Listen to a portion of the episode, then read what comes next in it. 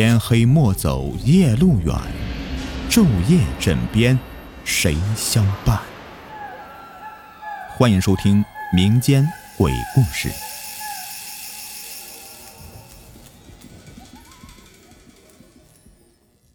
Hello，你们好，我是雨田。呃，今天呢是二零二零年的九月二号，农历的七月十五，也就是民间常说的鬼节，它也叫七月半或者中元节。但实际上啊，咱中国有三大鬼节，分别是清明、中元、寒衣节。那么在今天七月十五鬼节这天呢？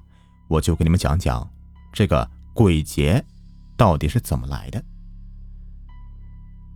据老人家讲呢，这七月十五这天呢，百鬼放假，可以上阳间来放松放松。十四的半夜啊，鬼门开，一直到这个十五的半夜才关掉。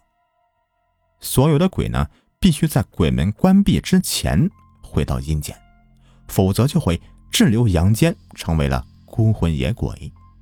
同时啊。整个阳历的七月也是一年中阴气最重的，游魂增多，半夜不能啼哭，不能吹哨，否则呢易引来百鬼。如果在鬼节这天生孩子的话，那就要被称为天胎了。有的地方呢叫做鬼仔，也就是说呀，这个鬼节出生的孩子是由游荡的小鬼变成的。据说阴气重的人呢，容易气虚，容易。畏寒，四肢冰冷，而且很容易啊招来恶鬼，因此鬼节出生的人呢，八字命运都很坎坷。那这个有道教传说呀，七月半的鬼节呢，是应与中国古代流行的土地祭祖有关系。据说天官的生日在正月十五日，称为上元节，其主要的职责是为人间赐福的。地官生日是在七月十五日，称为中元节，其主要的职责是为人间赦罪。水官的生日是在十月十五日，称为下元节，其主要的职责是为人间解厄。中元节呢是本市民间的祭祖的日子，后定为地宫圣诞，而且呢这个地宫掌管地狱之门，这一天呢地宫呢打开地府之门，也就是啊。地府开门之日，已故祖先呢可回家团圆，因此又是鬼节，是中国三大鬼节中的最重要的一个。设有道场放馒头啊，给这个孤魂野鬼吃。这天呢要祭祖上坟点河灯，为亡者照回家的路。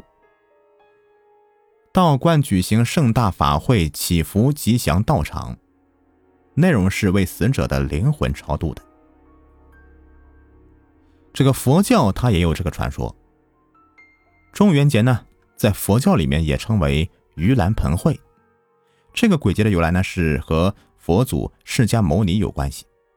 相传呢，在佛祖在世的时候，收了十个徒儿，其中一位叫做木莲的修行者啊，在得道之前，父母就死了。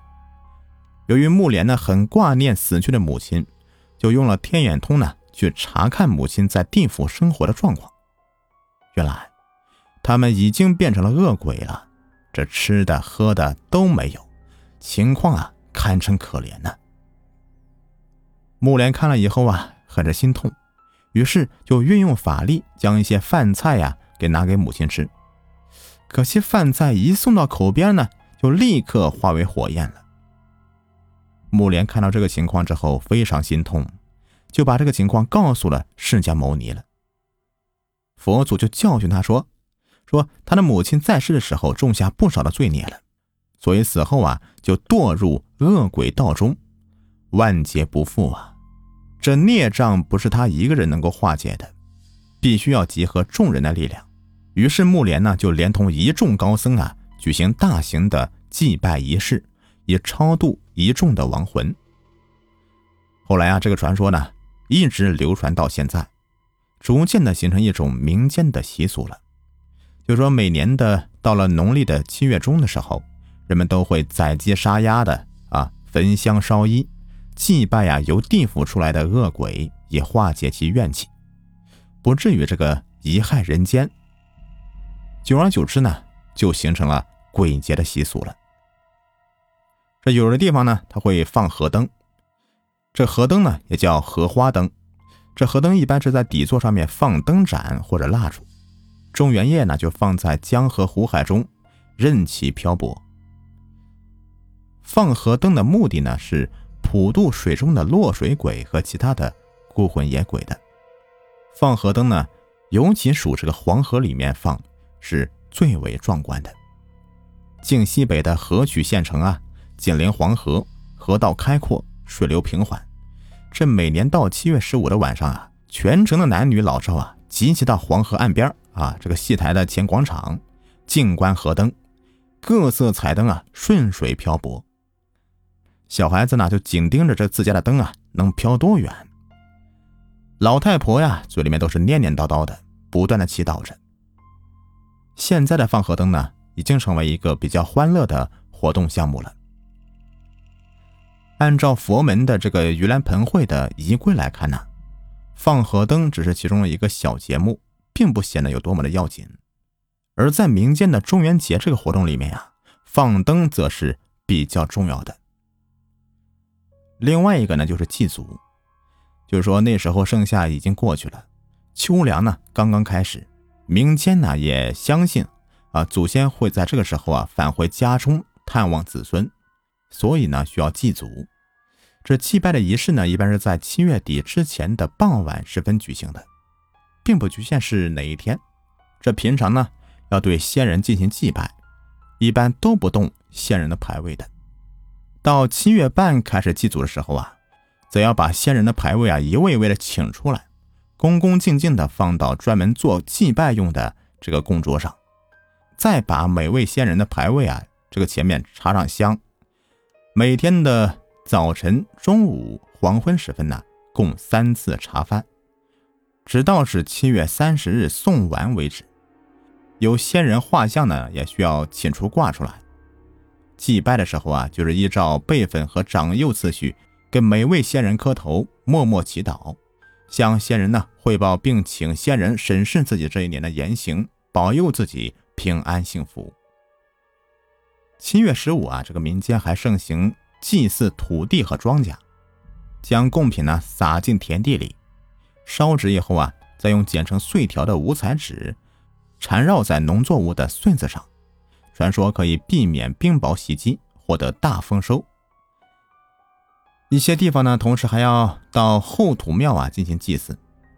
那这一天呢，到底有什么禁忌呢？一般认为啊，就是说七月十五是鬼节的正日。就是鬼门大开的日子，这时候啊，这个阴气最重，所以当晚最好不要出街，以免撞鬼。